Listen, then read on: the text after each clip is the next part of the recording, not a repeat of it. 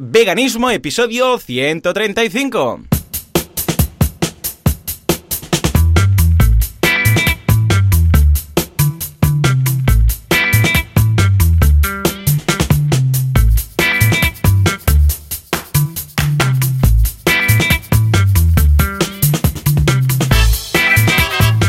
Días a todo el mundo y bienvenidos un día más, un domingo más, una semana más, una jornada más a Veganismo, el programa, el podcast, en el que hablamos de cómo ser vegano sin morir en el intento y sin hacer daño a nadie, que es lo principal.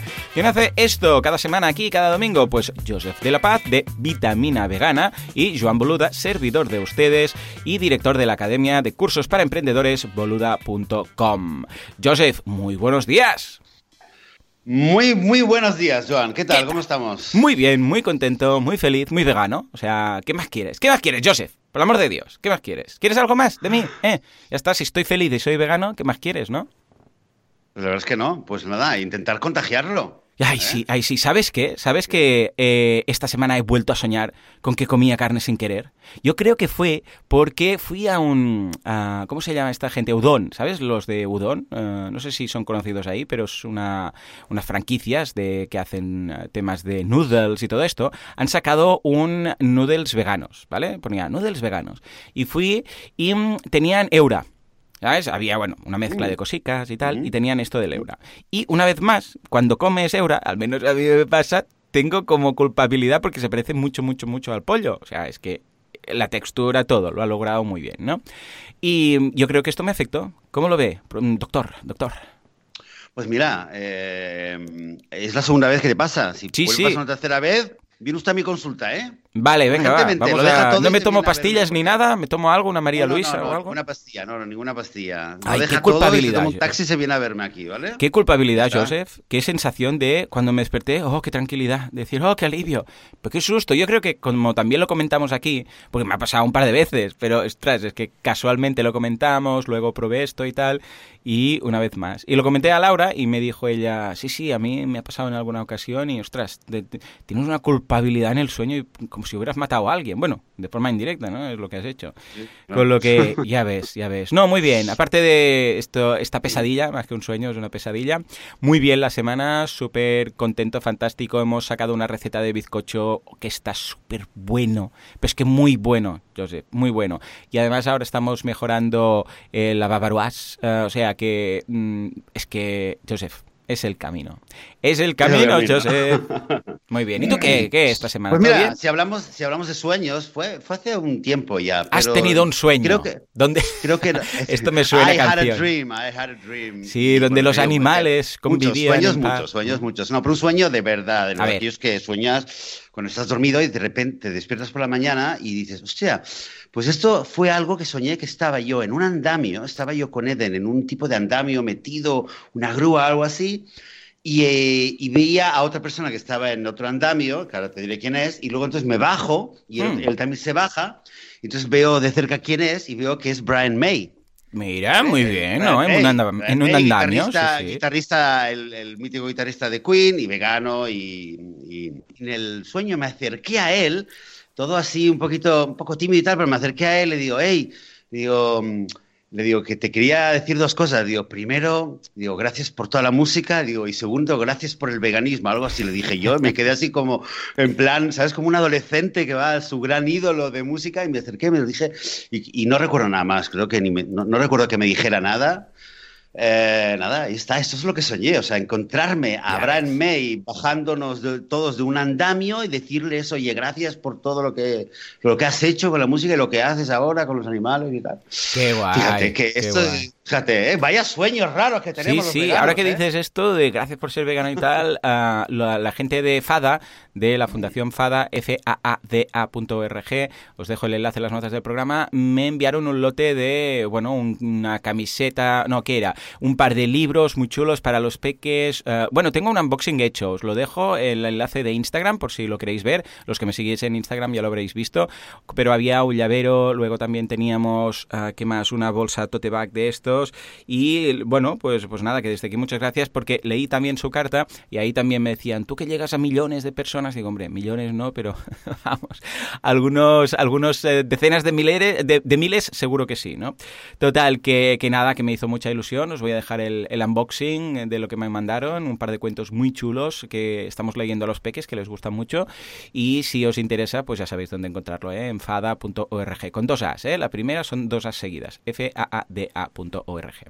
Escúchame, uh, Joseph, um, si quieres, hoy vamos a ir directos um, a meternos en harina porque tenemos un invitado, que tampoco es plan de explicarnos aquí nuestras uh, batallitas, ¿eh? y él ahí que Además, pasa una cosa. Este hombre me ha dicho que ha madrugado, yo me siento mal porque yo me despierto a las cuatro y media, pero él quizás no. Y si no le hacemos entrar rápido, igual se nos duerme al otro lado del cable. Espero que no, pero, ah, por si acaso. Es Leonardo Anselmi. Leonardo, muy buenos días. Muy buenos días. Estaba a punto de dormirme de nuevo. ¿eh? Eso. Me dice, es que además, antes de empezar, porque a las siete y media o así ya he conectado con él por, por Skype y le digo, hey, mira, empezamos en media hora y tal. Y me dice, venga, va, me tomo, me tomo ahora mismo otro café para aumentar las posibilidades de estar a la altura y tal. Y yo aquí ya he pensado, pobrecillo, lo hemos hecho madrugar. En todo caso, eh, Leonardo, ¿qué tal? ¿Cómo vamos? ¿Todo bien por ahí? Bien, bien, bien, muy bien. Sí, no, yo normalmente me levanto a las 11 y a las 8, ya estoy, 8 de la noche ya estoy durmiendo de nuevo. Yo duermo la mayor parte del tiempo. Muy bien, así me gusta, como los, como los animales, como mi gato, bueno, eh, como el gato que tenía era lo mismo, ¿eh? Yo creo que... Me lo, me lo van contagiando, la verdad. Muy bien, claro que sí. Escúchame, Leonardo, uh, yo ya sé quién eres, Joseph ya sabe quién eres, porque claro, por eso te hemos invitado, te hemos invitado a través de Claudia, ¿no? que es la coordinadora de comunicación de la plataforma Zo21. Pero cuéntanos un poco, Leonardo, quién eres uh, y qué es lo que haces. Bueno, me habéis invitado porque sois insensatos, no por otra razón. Sí, señor. Has está, muy bien. Sí, exacto. Pero bueno, en esta ocasión además tengo algo para contar, eh, que es Bueno, pues el momento histórico en el que estamos viviendo en este momento en Barcelona. Es un momento histórico de verdad. Uh, lo que pasa es que, bueno, estamos llevando adelante una campaña y esto eh, lo voy a explicar desde, digamos, desde toda la delicadeza posible y el cariño posible. Estamos llevando adelante una campaña que no cuenta quizá con las retóricas épicas y mm. románticas que cuentan otras campañas, pero que cuya capacidad de transformación es probablemente muy superior extremadamente muy superior a campañas que sí cuentan con esas, con esas retóricas. Lamentablemente nuestro movimiento en muchas ocasiones se ha vuelto un movimiento profundamente romántico, donde a veces un buen eslogan vale más que, que una uh, liberación eficiente de algunos animales. y, y, esto es un problema que tenemos, evidentemente, y lo vamos a solucionar en la medida que, que vayamos madurando como movimiento. Yo hace muy poco, justamente me, me, me encontraba leyendo una serie de libros que hablaban de revoluciones y cosas por el estilo, y veía el, nacimiento de los jacobinos, de Robespierre y cosas por el estilo, y uno se va encontrando cómo los movimientos a medida que van madurando van dejando de lado las retóricas románticas y van asumiendo cada vez más pues la efectividad en sus, en sus cometidos. Correcto. El proyecto ZO21 es un proyecto que a priori, y, y, lo digo desde, desde una lógica donde yo también hago cierta mea culpa, es un proyecto que a priori no parece lo suficientemente épico. Pero después que se lo explicas a la gente, incluso a la gente más comprometida con los derechos de los animales y la gente más militante, pues te das cuenta que sí.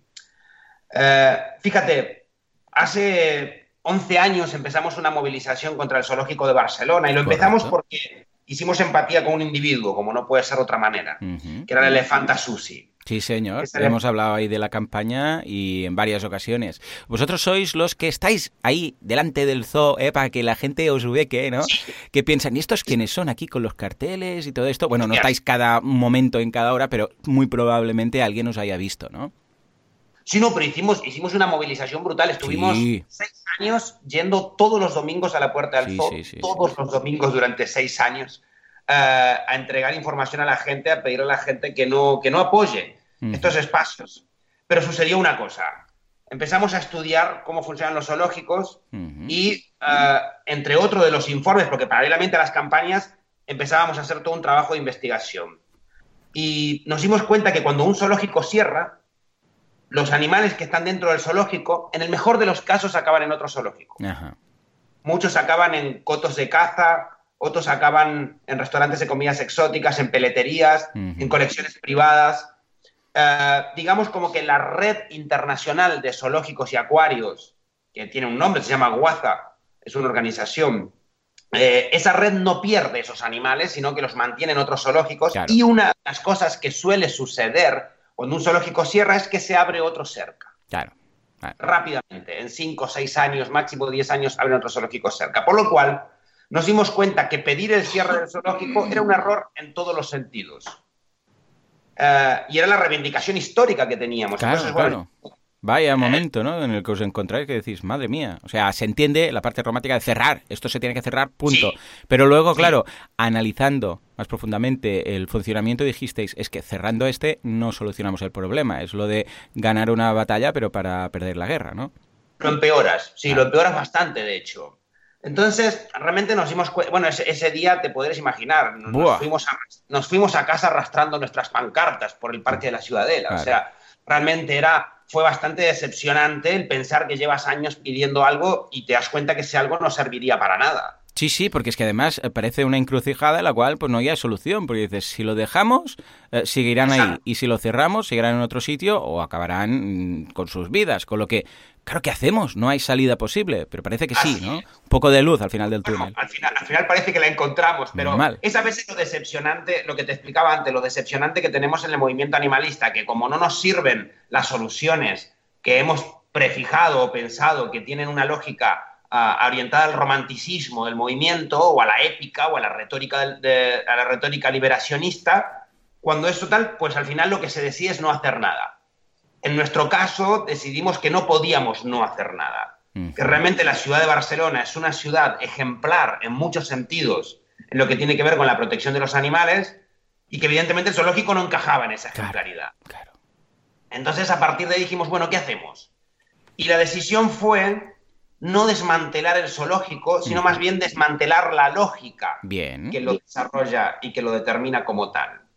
Y aquí voy a ser muy claro, el, digamos, el punto a debate es de dónde el zoológico obtiene sus animales. Históricamente el zoológico obtenía sus animales capturándolos de la naturaleza. Hoy en día los zoológicos han capturado miles de millones de animales de la naturaleza. Miles de millones. Es más, hay que entender cómo nacen los zoológicos. Los zoológicos, esto es muy interesante, los zoológicos nacen como una estrategia de propaganda imperialista. Eh, y no hace 200 años como mucha gente cree en el colonialismo, sino mucho más atrás, las grandes ciudades imperiales de hace 5.000 o 6.000 años, cuando sus emperadores decían que habían estado muy lejos conquistando, la gente no les creía. Claro. Entonces la forma de demostrar que sí habían estado era traer a tanto habitantes humanos como no humanos de otros territorios y encerrarlos en los centros de las plazas públicas. Cierto es, sí señor. Algo que he visto ahora es surrealista y piensas, ¿cómo? Sí, sí, había zoos de, humanos incluso. O sea, era para decir, mira, ¿ves? Esta, yo sé, esta gente de color, estos animales que aquí no existen, ¿veis? ¿Veis? ¿De dónde los he sacado si no ha sido de un país o de un continente que desconocéis, ¿no? Efectivamente, o sea, este animal que tú nunca viste con tus ojos es lo que demuestra que yo estuve muy lejos donde tú no estuviste. Entonces, esa lógica todavía hoy por hoy existe en los zoológicos, porque si bien antes era como, ah, digamos, un ejercicio de propaganda política imperialista de los humanos sobre otros humanos, hoy lo sigue siendo de los humanos sobre otros animales. Básicamente, los seres humanos traemos en nuestra memética, en nuestro código ah, cultural con el que nacemos, el miedo a los animales, porque cuando todavía vivíamos en las cavernas a principio del neolítico, teníamos miedos al resto de animales, y es normal, el ser humano se comportaba como un animal más, salir a buscar alimento por fuera de la cueva era poner en riesgo tu vida. Claro. Era un momento realmente donde la naturaleza no estaba dominada por el ser humano. Ahora lo está. Los zoológicos nos ayudan a recordar eso. Nos ayudan a recordar de que tenemos un dominio sobre la naturaleza. Por lo cual, los zoológicos siguen siendo un ejercicio de propaganda imperialista del ser humano sobre la naturaleza. Y esto, de algún modo, tiene un funcionamiento social y responde a una funcionalidad social.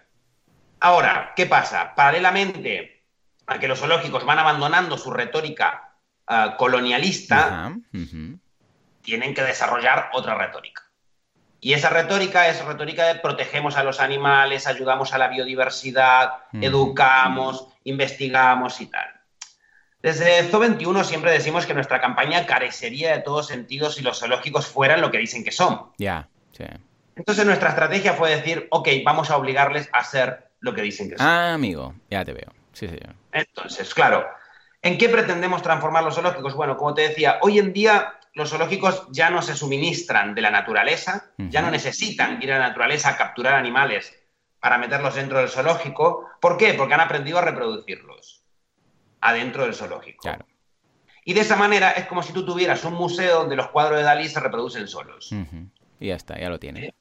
Ya lo tiene, exactamente. Desde la lógica del coleccionismo, los zoológicos ya reproducen sus animales y esos animales, una vez que son reproducidos, pues tienen diferentes situaciones. Los zoológicos trabajan en red.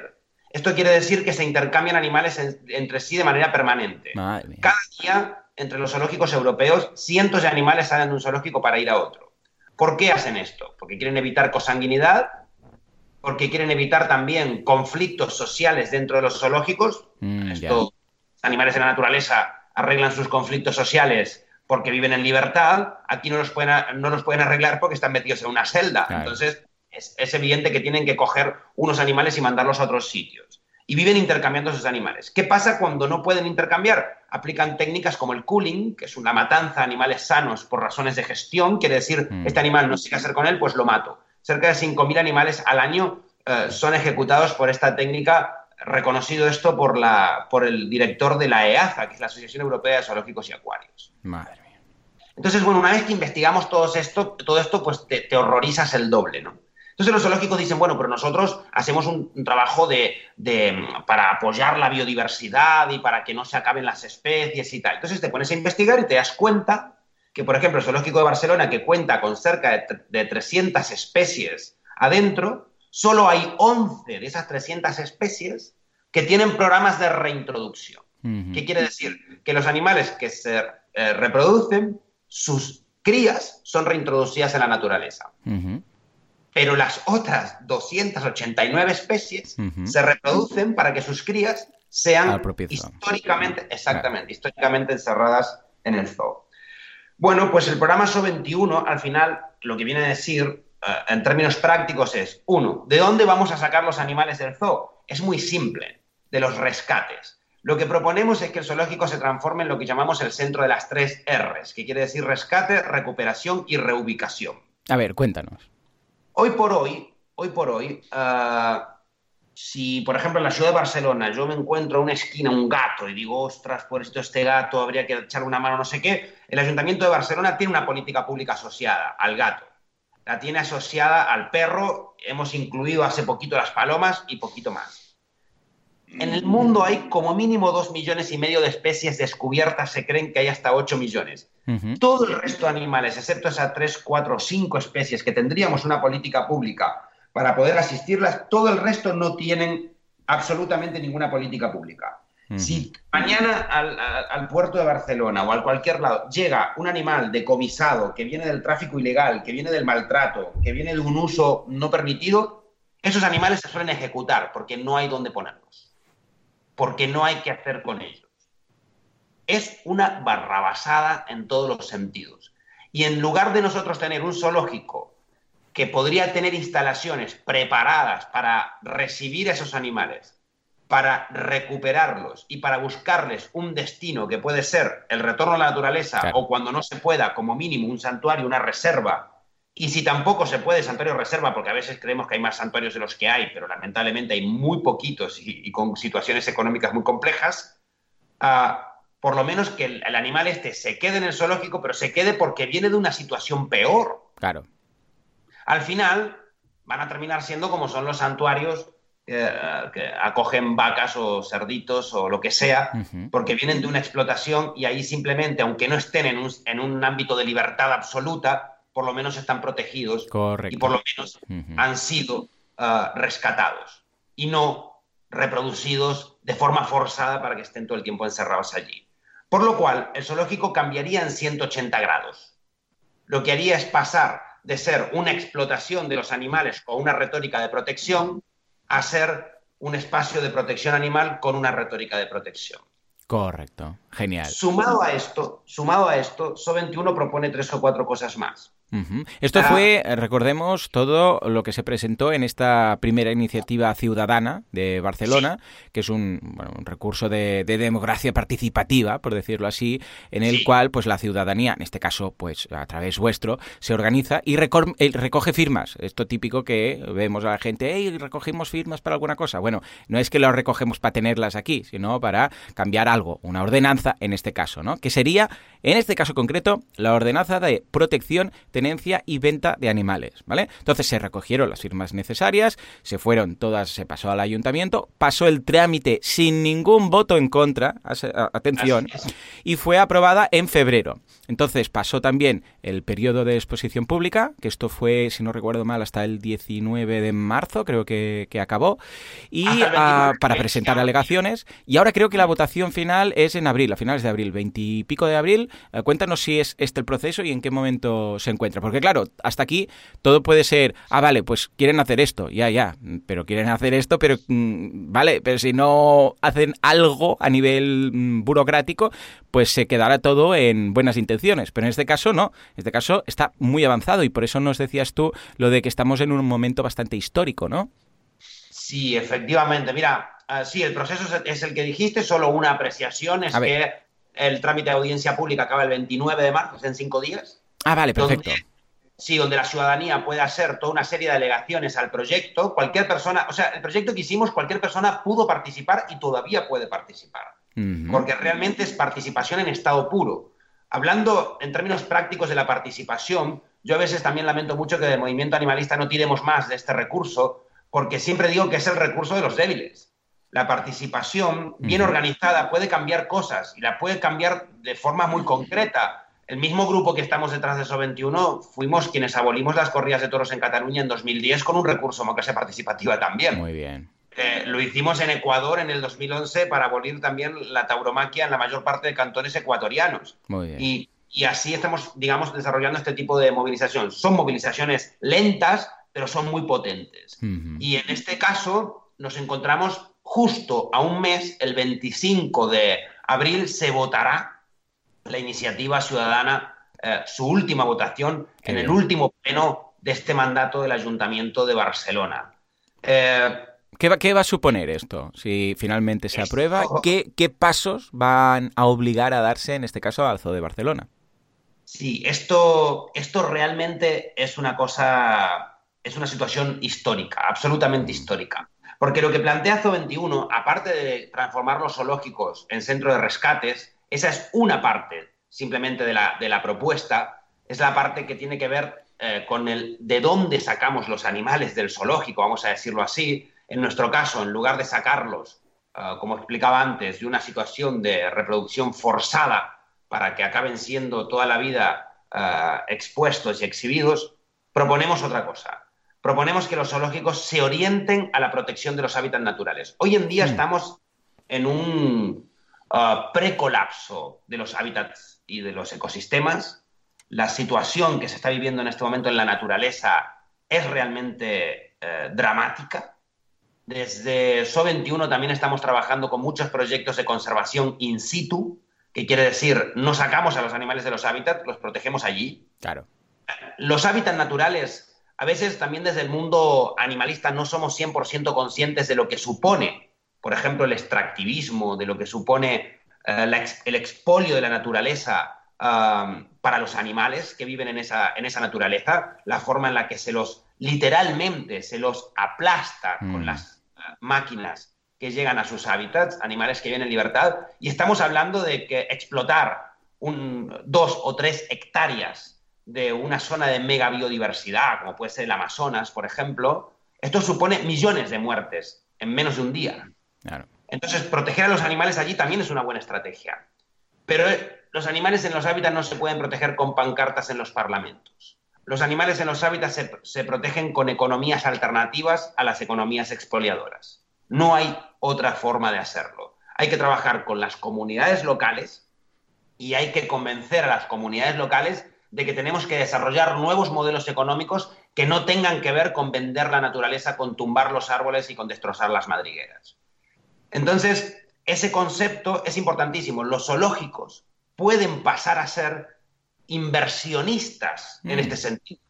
Digamos, desarrollar una economía protectora, y no estoy hablando de algo que no se haya probado, esto hay organizaciones que llevamos años haciendo esto en diferentes territorios del mundo, eh, economías protectoras, economías que se dediquen al estudio de la naturaleza, economías que se dediquen a la protección de la biodiversidad. Y los zoológicos pueden ser eso, los zoológicos pueden utilizar el dinero que recaudan en las ciudades para invertirlo en la naturaleza para protegerla. Voy a dar un dato concreto para que entendamos también que lo que estoy planteando es mucho más barato que el sistema operativo que tienen los zoológicos hoy en día. A ver. Fíjate, el zoológico de Barcelona estaba planteándose hacer un delfinario para mantener encerrados ahí a los delfines. Finalmente, por suerte, se decidió que no. Pero ese delfinario iba a costar entre 15 y 35 millones de euros. 15 y 35 millones de euros. Yo trabajo para una fundación, la Fundación Franz Weber, que llevamos 25 años protegiendo el Parque Natural Fasao Malcafasa de la República del Togo. Hmm. Togo es el país más pobre de, África y, no, no, tiene, digamos, capacidades económicas de proteger su naturaleza como debiera. Y en ese parque natural, que son 26.000 hectáreas de megabiodiversidad, entre las que protegemos manadas de elefantes, estamos hablando de que estamos protegiendo allí millones y millones y millones de animales. En los 25 años que llevamos allí, hemos gastado algo más de 10 millones de euros. imagínate. Es surrealista. Es surrealista totalmente. Si los zoológicos lo que quieren es proteger la mega biodiversidad, que estamos totalmente de acuerdo con eso, no podemos estar más de acuerdo, la estrategia no es reproducir animales que luego no se pueden reintroducir. Reproducir un animal que no se va a reintroducir no es una estrategia ambiental, es una estrategia económica. Es una estrategia mercantil. Sí, sí, totalmente. Escucha, delfinario son más visitas en el zoo y es más dinero, puto. Es que no hay más. Es. así. Así es.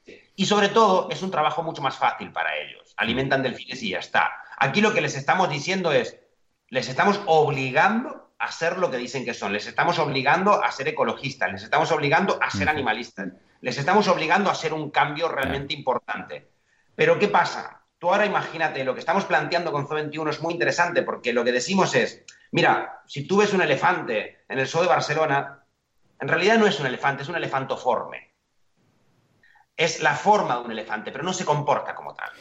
el elefante en la naturaleza se relaciona con 40 o 50 individuos, camina 20 y pico de kilómetros hasta 40 kilómetros al día, come el 80% del tiempo que está despierto, hace, ruidos mortuorios, hace toda una serie de, tiene toda una serie de comportamientos que en el zoológico no puede tener, por lo cual cuando un niño o una niña va a un zoológico a ver un elefante, lo que está viendo es un bicho frustrado, completamente mm. frustrado, que ha perdido toda su naturaleza, que todavía recuerda en sus pies la ternura de la sabana y sin embargo está parada sobre el cemento de la ciudad de Barcelona. Entonces, eh, tampoco sirven en sentido educativo porque el niño o la niña se encuentra un, cartel que pone los elefantes viven en manadas de 40 individuos y tú ves aquí tres. Ya, Los elefantes caminan 40 kilómetros al día y tú ves un elefante quieto con estereotipias que son esos movimientos repetitivos que hacen porque se han vuelto locos, básicamente. Entonces tampoco en un sentido educativo sirve porque si estás educando, estás educando en el sentido contrario a como tienes que educar, diciéndole, oye, los elefantes tendrían que estar así, pero nosotros lo tenemos otra, de esta manera, ¿sabes?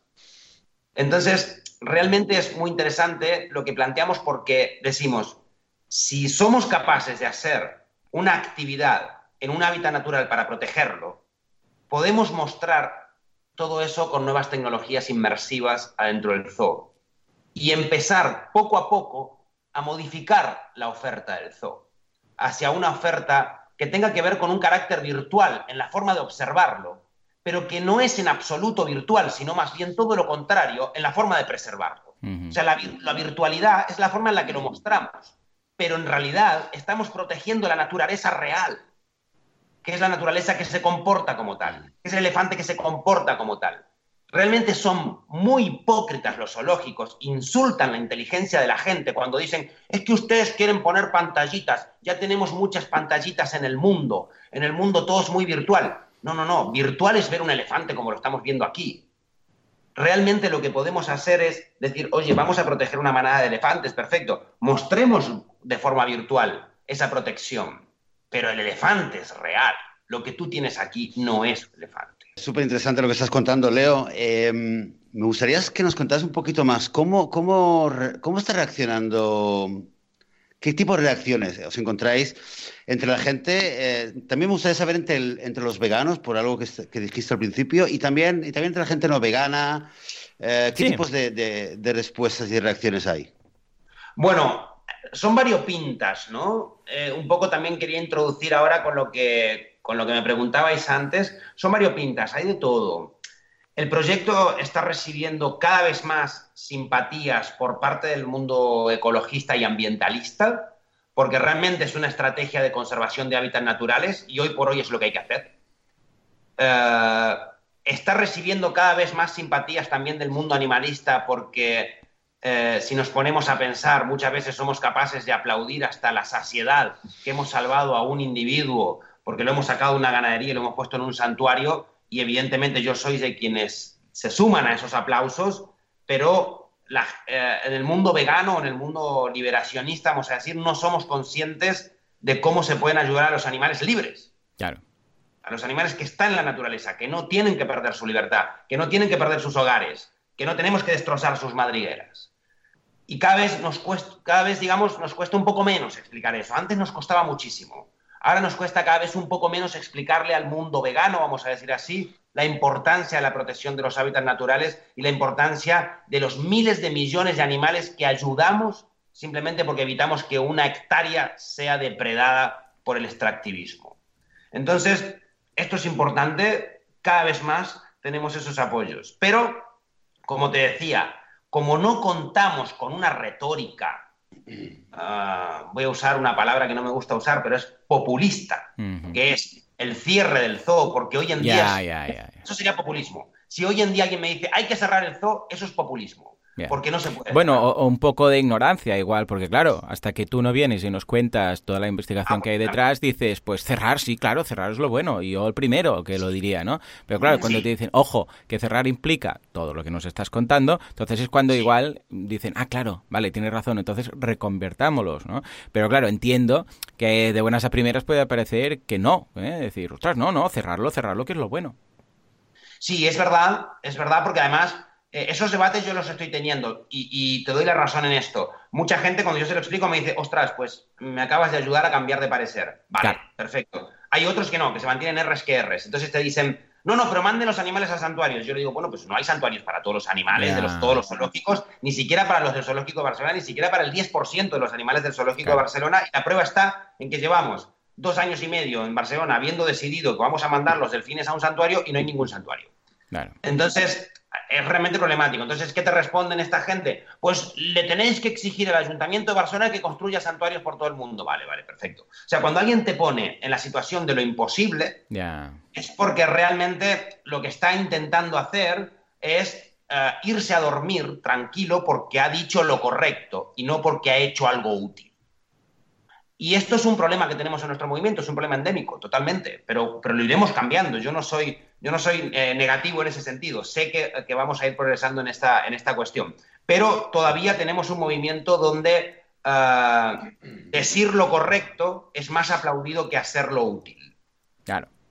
Y, eso es lamentable, pero bueno, yo creo que lo iremos cambiando. Pero como te decía, cuando la gente, eh, eh, aquellos que tienen el cerebro y lo usan, que les explicas que realmente aquí estás ayudando a millones de animales en la naturaleza, que vas a ayudar a miles de animales que van a ser rescatados por el zoológico, que hoy en día acabarían ejecutados. Eh, pues la gente lo empieza a comprender y empieza a apoyar el proyecto y se moviliza con el proyecto y debo decir que hubo una gran proporción de gente que lo hizo. Ahora, ¿de dónde sacamos la mayor parte de la gente que se movilizó con SO21? Pues del mundo académico, la verdad. Hmm. Fuimos trabajando en las universidades, fuimos dando charlas en las universidades, relacionándonos con profes, con estudiantes, y la verdad es que fue un apoyo muy, pero que muy interesante el que recibimos de ese lado. Y, gracias a eso pudimos juntar todas las firmas y mucha gente firmó. La verdad es que estuvo muy bien. Ahora estamos en, una, en un contexto un poco complejo, que voy a intentar explicar de forma muy simple, pero es complejo.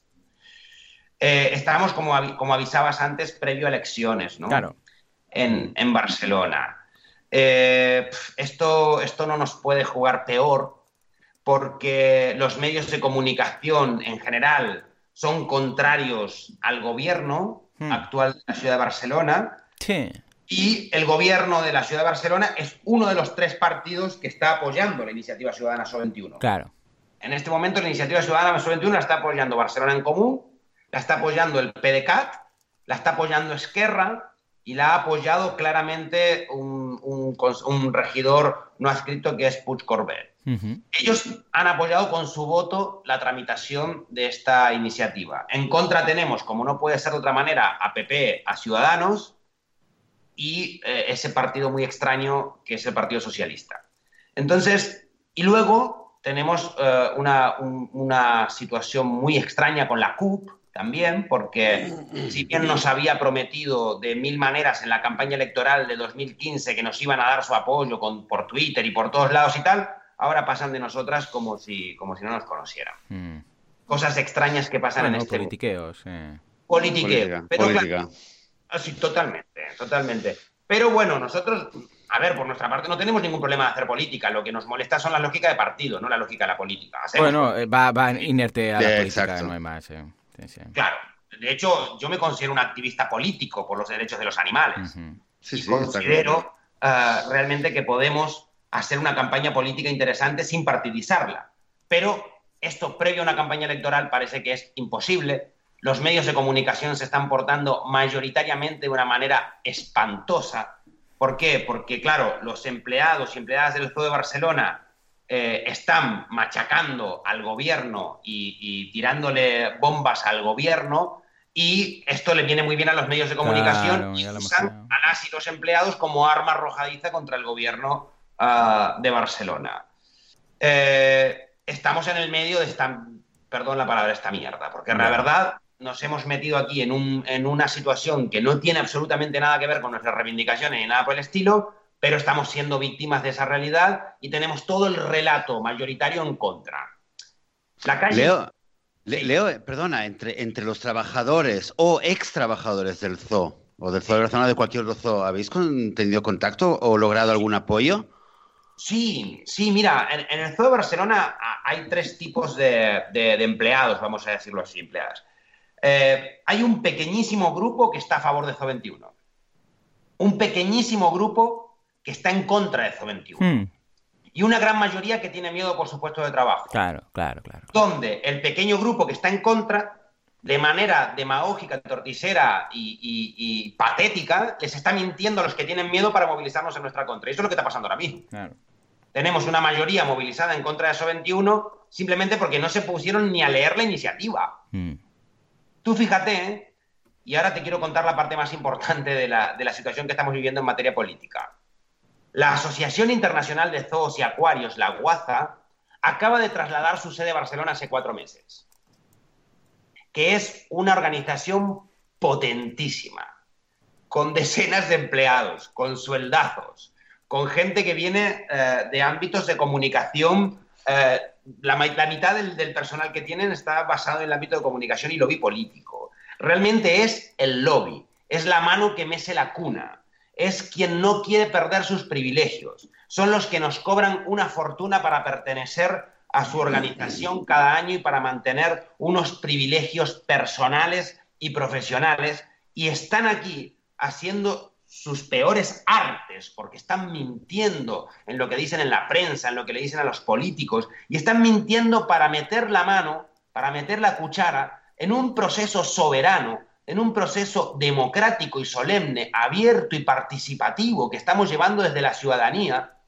y, el, y estamos frente a lo que históricamente ha sucedido en todo el mundo en materia política, que por un lado tenemos la gente, por un lado tenemos la calle, por un lado tenemos la movilización, los intereses genuinos de vivir en un mundo mejor en una ciudad mejor, y por otro lado tenemos estos lobbies compuestos por gente absolutamente ah, indeseable, en las artes que están utilizando, porque tienen todo el derecho del mundo a estar en contra y tienen todo el derecho del mundo en participar en este debate y decir que no quieren que se apruebe la iniciativa ciudadana. Pero lo que no tienen derecho es a, servirse de la mentira, a servirse de la descalificación para poder estar en contra de un proceso que es un proceso ciudadano, limpio, abierto y genuino de la ciudadanía que se hartó, que se hartó de que se maltraten a los animales en el zoo, que los maten, que los encierren, que los capturen de la naturaleza y que encima nos vengan a mentir diciendo que los están protegiendo.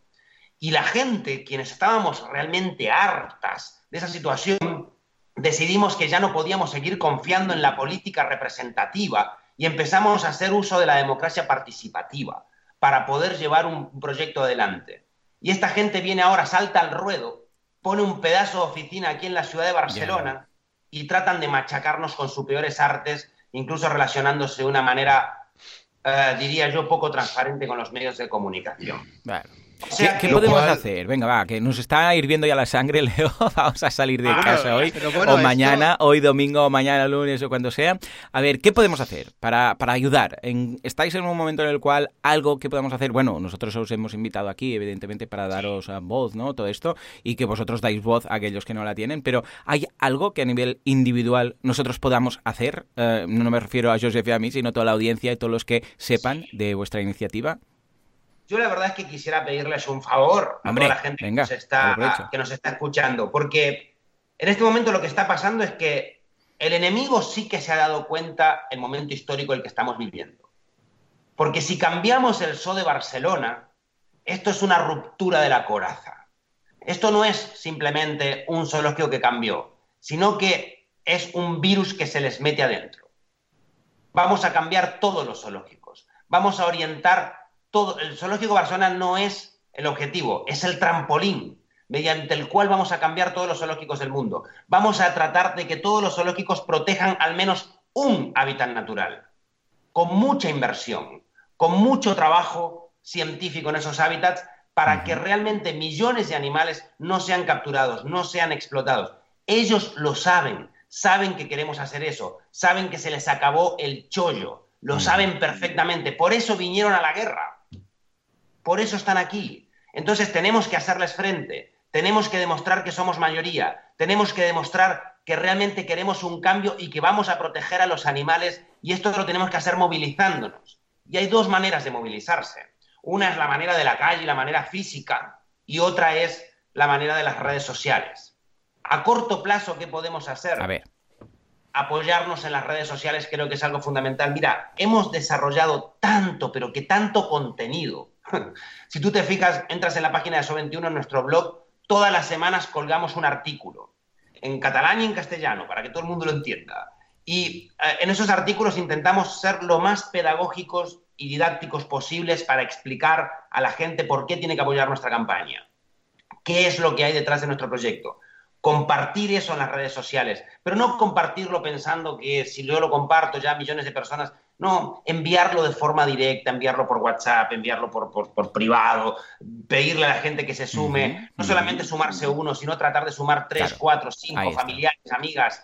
Eso es fundamental, crear red, demostrar que somos un tejido animalista que está dispuesto a plantar cara y eso hacerlo en las redes sociales, ¿qué nos puede suponer? Cinco minutos al día, 10 minutos al día para apoyar una campaña. Y menos, y menos. Has tirado ahí a lo alto, ¿eh? O sea, cinco minutos no está tiempo compartir en redes sociales que ni existen ya. Sí, señor, sí, señor. Mira, lo estoy haciendo en estos momentos, ya lo he hecho en varias ocasiones, pero en este momento también lo estoy haciendo. No lo he cronometrado, pero ahí va mi compartir. Ya tenéis uno más en Facebook, ¿eh? O sea, ¿y qué ha sido esto? Nada, ¿qué? ¿20 segundos? O sea... No creo, no creo que ni eso. Ni eso, totalmente. Sí, exactamente. Hemos generado mucho material. Mira, eh, en estos días estamos sacando nuevos materiales a la calle. Por ejemplo, vamos a sacar un dossier de neurociencia animal. Eh, SO21 no solamente pone el foco en la naturaleza, también lo pone en el individuo. Los zoológicos siempre hablaron de las especies. Creemos que tenemos que hablar de los individuos desde el punto de vista educativo, científico y moral. Y, y, ahora vamos a sacar un dossier de neurociencia porque esa es otra reflexión que, que a veces me hago. Eh, a cualquier vegano o vegana tú le puedes decir, oye, dime un poquito, háblame un poco de filosofía, y te puede hablar mucho de filosofía animalista, te puede casi recitar a Francione con los ojos cerrados.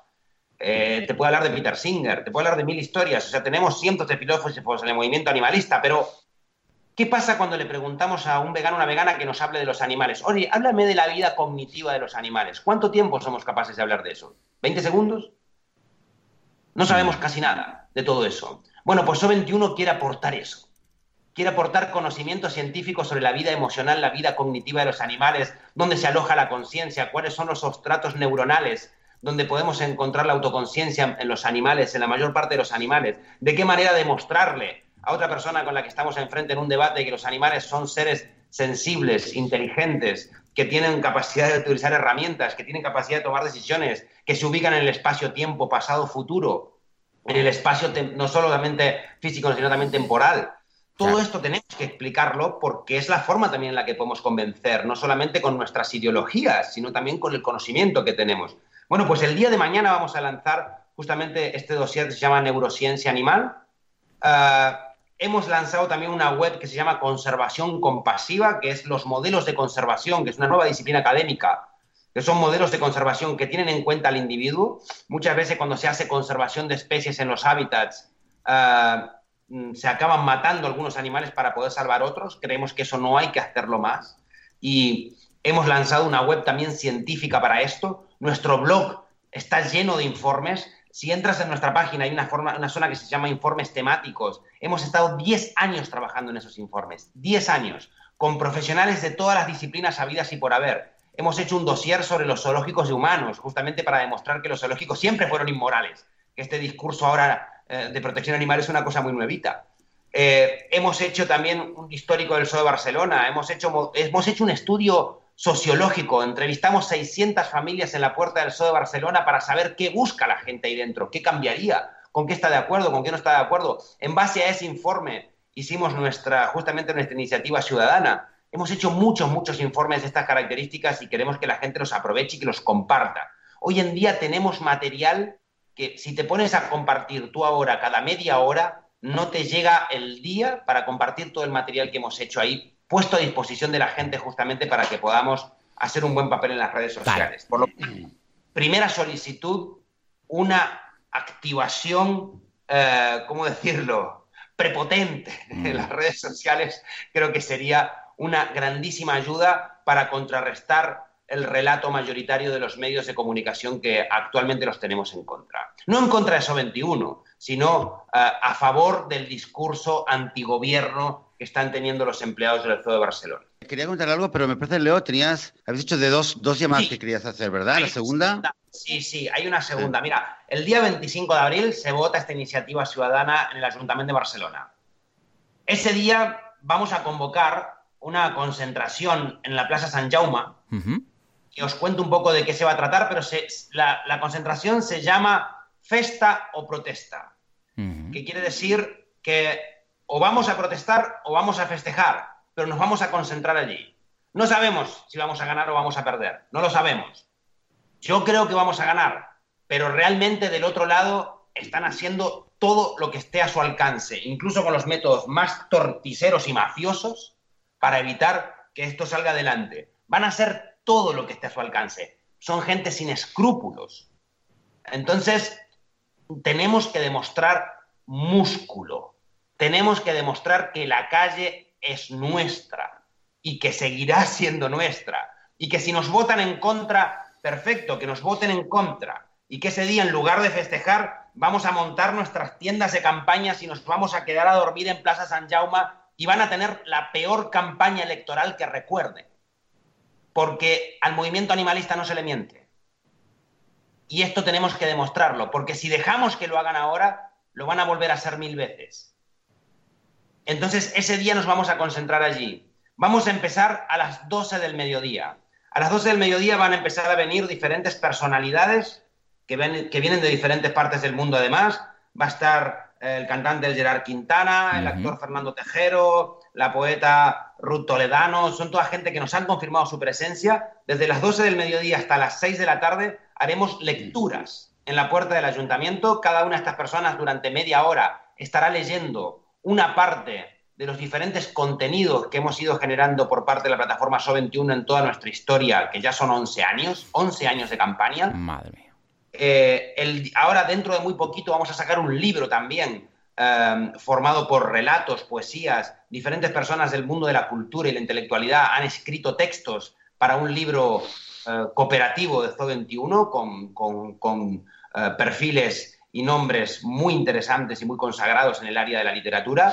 Vamos a estar leyendo ese libro también hasta las 6 de la tarde. Y a las 6 de la tarde va a haber una gran concentración, aunque la gente puede venir desde el mediodía, ¿eh? si quiere, y acompañarnos allí y hacer, hacer un poco de piña allí y reunirnos enfrente del ayuntamiento. Y a las 6 de la tarde va a ser el momento álgido, aunque si tienen que venir antes, que por favor vengan. Vendrán activistas de muchas partes del mundo, amigos, amigas a las que les he convocado y les he dicho no nos dejéis solos en este, en este momento porque no estamos luchando contra el Zoo de Barcelona, estamos luchando contra todos los zoológicos del mundo, contra el lobby internacional de mm. zoológicos y acuarios del mundo que se vino a instalar en la ciudad de Barcelona. Realmente nos están pegando muy pero que muy duro, pero somos mucho más fuertes de lo que creen. Y con la gente somos más fuertes todavía.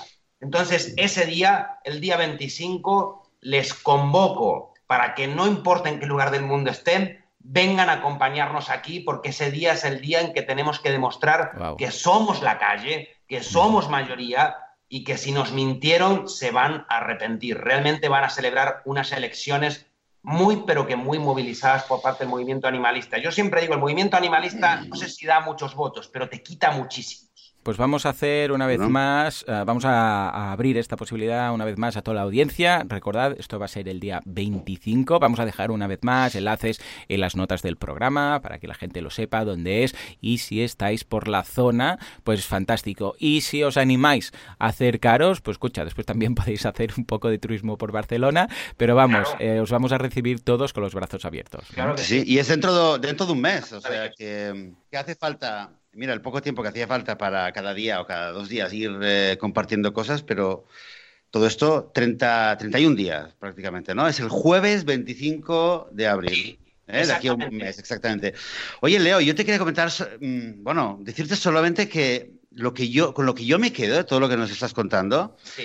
Eh, y un poco también la impresión de lo que nos había contado Claudia y, Mariona, que de hecho, gracias Mariona, porque es gracias a ella que, todo esto se, se, fraguó, es que, a ver, la impresión que me da es que la habéis hecho como un acto de, o sea, al, em, al, mundo del zoo, al, concepto eh, de discriminación y explotación que hay detrás de los zoológicos actuales un poco eh, el plan del Zoo 21 es como hacerlo una, llave de judo mortal, ¿no? Prácticamente. O sea, hacerlo, hacerlo con, de una manera más inteligente, no, atacando de, frente, como decías tú al principio, sino intentando ver qué es lo que el Zoo intenta, intenta ser o, pretende ser, intentar, intentar a partir de ahí ganar una batalla que, como bien decías, no es solamente el Zoo de Barcelona, sino que tiene una repercusión mucho, mucho, mucho mayor. Incluso has hablado de que sería, es, algo que puede afectar a todos los zoos del mundo. Me atrevería decir que, no sé si lo pensáis, pero que puede tener repercusiones incluso mucho más grandes. Eh, aunque estabas diciendo al principio de que no te gusta quizás la retórica revolucionaria, pero un poco me da la impresión que eh, conquistar, entre comillas, o, ganar esta batalla y conquistar lo que es el zoo de Barcelona actual, eh, es como poner una, eh, ganar una, una, avanzadilla, poner una bandera también a nivel institucional para empezar a, a, cambiar el paradigma eh, actual de las relaciones que hay entre humanos y animales. No sé si, o sea, la impresión que tengo cuando me cuentas de que han, han trasladado hace cuatro meses las, las oficinas a, Barcelona, es que realmente alguien, alguien, está, alguien está un poco estresado. O, no, están estresados, están, están con miedo eh, y, yo entiendo, por lo menos yo entiendo así tu llamada, de decir, oye, eh, del otro lado se han dado cuenta, están estresados, están sacando los cañones y toda la artillería, y aunque nosotros no tengamos cañones, pero nos hace falta toda la fuerza posible. Y, me gustaría solamente esto, recalcar de que, em, que creo que esta batalla, esta, esta, lucha y este plan va mucho, mucho más allá de lo que es el zoo de Barcelona y, y, en mi modesta opinión, incluso más allá de lo que son todos los zoos sino que es, meter, meter una, eh, meter una, poner un pie a nivel institucional en lo que es el mensaje eh, oficial sobre las relaciones que tenemos con los otros animales. Mira, cómo eh, pero mm. haces una lectura, yo te diría, perfecta de la situación. como te decía antes, cerrar un zoo es negativo para los animales y, y, lo hemos podido comprobar. De hecho, uno de los informes que está colgado en nuestra web habla de eh, eh, un análisis que hicimos de 93 zoológicos que cerraron en Europa en los últimos 30 años. Analizamos dónde acabaron todos esos animales y, fue cuando llegamos a esta conclusión. Por lo cual, primera cuestión, cerrarlo no era bueno. Segunda cuestión, no cerrarlo puede ser una gran oportunidad. Entonces, desde ahí construimos, desde la oportunidad que puede ser no cerrarlos. Porque si los cerráramos, seríamos simplemente inocuos a los animales. Pero si lo mantenemos abiertos y los transformamos en un espacio para fomentar los derechos de los animales, sobre todo los derechos de los animales que actualmente están libres, que han nacido libres y que tienen que mantenerse libres, si pensamos en eso, realmente SO 21 es una gran oportunidad, una grandísima oportunidad. Nuestro planteamiento es que cada zoológico proteja un hábitat natural, un gran hábitat natural, para que miles de millones de animales libres lo sigan siendo.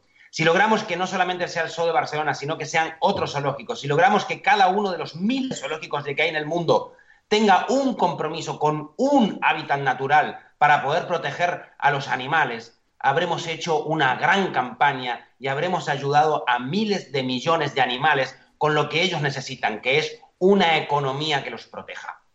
Por eso el zoológico al final puede transformarse no solamente en un centro de rescate de animales para generar proyectos educativos de estas características, sino también, y lo más importante, en una fuente de financiamiento para protección de los hábitats naturales, allí donde viven nuestros queridos defendidos de forma libre, porque nacieron libres y así tienen que morir.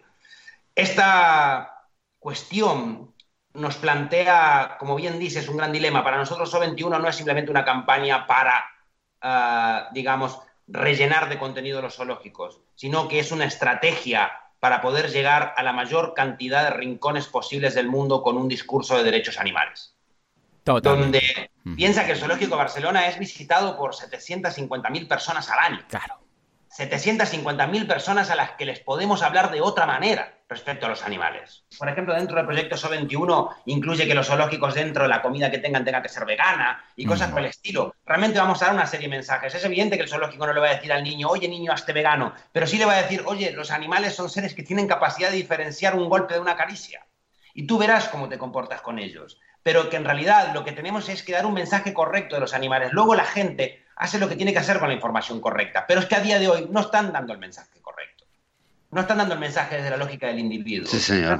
Están, dando el mensaje de la lógica, hay que proteger las jirafas. ¿Qué son las jirafas? Las jirafas son la suma de sus individuos, en definitiva. Y esto es importante tenerlo en cuenta. Evidentemente las dos cuestiones son importantes, faltaba más, pero esto, esto ni siquiera hace falta aclararlo.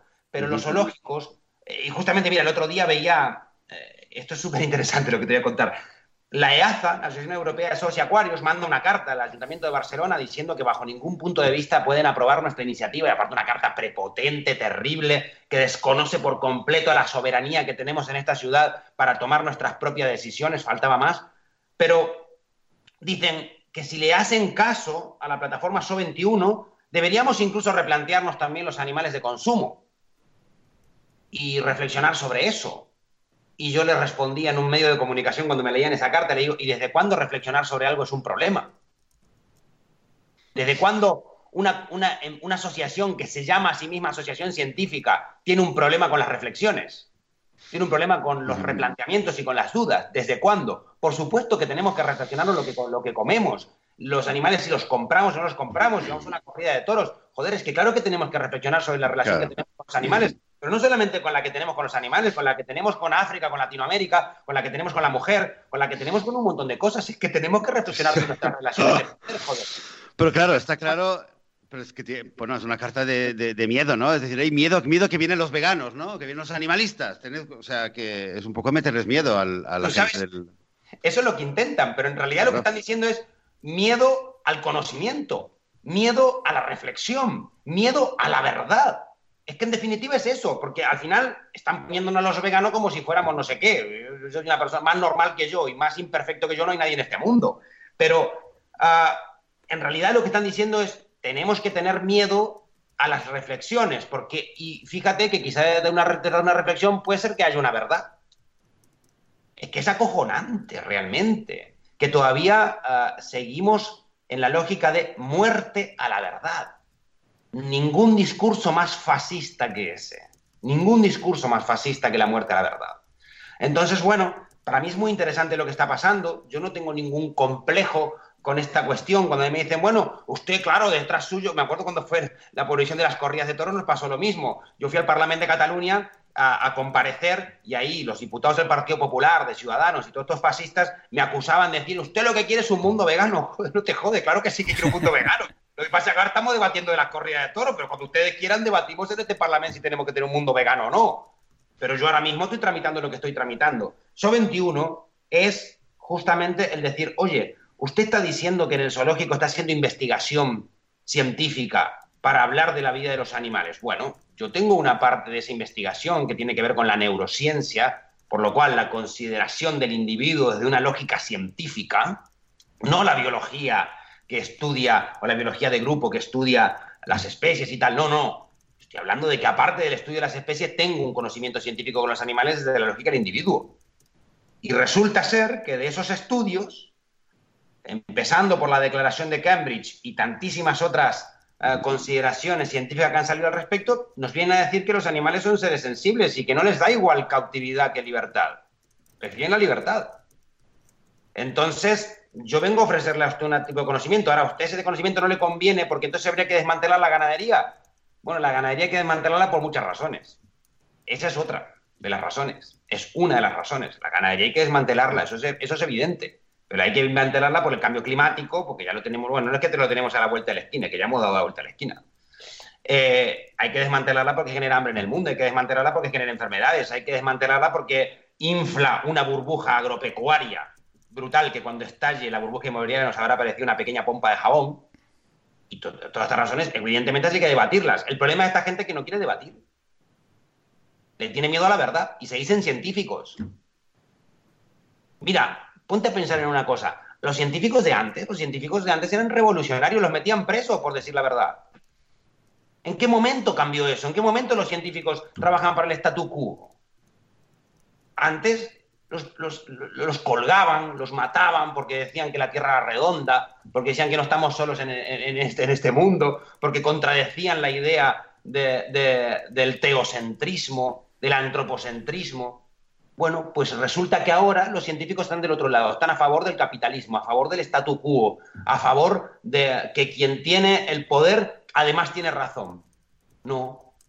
Bueno, pues son los científicos que están eh, o, o, pagados o, dentro de este medio que está pagado por, por la institución y por el, por el Estado, está claro. Nosotros queremos recuperar la ciencia de antaño, la ciencia que era revolucionaria, la ciencia que decía las verdades incómodas la ciencia que nos dijo en el año, eh, en el año 49 llegó a una declaración de derechos humanos, pero antes había una ciencia que nos decían que los negros y los blancos eran exactamente iguales. Entonces, todas esas cuestiones creo que son las que queremos poner sobre la mesa y SO21 queremos que sea también una fuente de conocimiento científico. Yo apoyo que tengamos muchísimos filósofos en el movimiento animalista y lo agradezco, pero creo que nos falta ciencia, mucha ciencia. Y esto es un poco también lo que SO21 quiere aportar. Fantástico. Escucha, ha quedado el mensaje clarísimo. Espero que mm, todo el mundo pueda compartir. Los que puedan ir físicamente, les invitamos una vez más a hacerlo. Y esperemos que ese día 25 sea una fiesta, ¿no? que es lo que queremos celebrar todos. Y que, ah, bueno, politiqueos de por medio, elecciones de por medio y todo no afecten a un futuro que esperamos que sea el. Bueno, esa, esa, eso sí que sería ganar una, una batalla para ganar una guerra, ¿no? Ah, de verdad, una vez más, os invitamos todos, id, compartid, echad un vistazo a la página web, os dejamos enlace en las redes sociales de todo. Y por favor, eh, que no quede simplemente en escuchar este podcast, sino que hagáis alguna acción más. Estupendo, pues nada, Leo, de verdad, una vez más, muchas gracias por tu participación, por tu tiempo, por ese café que te hemos hecho tomar y por el madrugón. Y esperamos que dentro de nada, de un mes, pues podamos decir con Joseph que ha sido la fiesta, ¿no? Que queríamos y que, vamos, hemos roto una lanza a favor del, del veganismo. Sí, sí, yo sobre todo quiero acabar esta campaña porque actualmente la verdad, la verdad es que también me estoy despertando a las cuatro y media o a las cinco, pero no son esos horarios. Pero esta campaña me tiene así. Claro que sí. Venga, va, yo creo que sí. Yo creo que dentro de un mes eh, hay ese feeling. Y lo vamos a mencionar aquí y a ver si luego, la próxima vez que te traemos, puede ser una, una celebración. En fin, señores, pues bueno, Leo, muchas gracias por, tus palabras, por tu tiempo. Muchas gracias, Leo. Estamos en contacto y te emplazamos a venir aquí dentro de dos, tres meses, quizás, para contarnos qué es lo que ha pasado y qué es lo que los, los pasos que se han tenido que dar en un sentido o en otro, ¿de acuerdo? Muchísimas gracias a ustedes por darnos este espacio para, para, poder llegar a más gente, para poder explicar lo que estamos haciendo y bueno, que tomen la, la iniciativa de sumarse de algún modo, del modo que puedan. Estupendo. Muy bien, señores, pues nada, esto es todo por hoy. Uh, muchísimas gracias por todo, como siempre decimos, por compartir, por vuestras valoraciones de 5 estrellas en iTunes, por vuestros me gusta en iVoox, por suscribiros también, por compartir en esta ocasión esta fantástica campaña. Ya lo sabéis, nos escuchamos dentro de una semana, dentro de siete días, con más veganismo y más Zo 21. Hasta entonces, muy Hasta ahora. Días.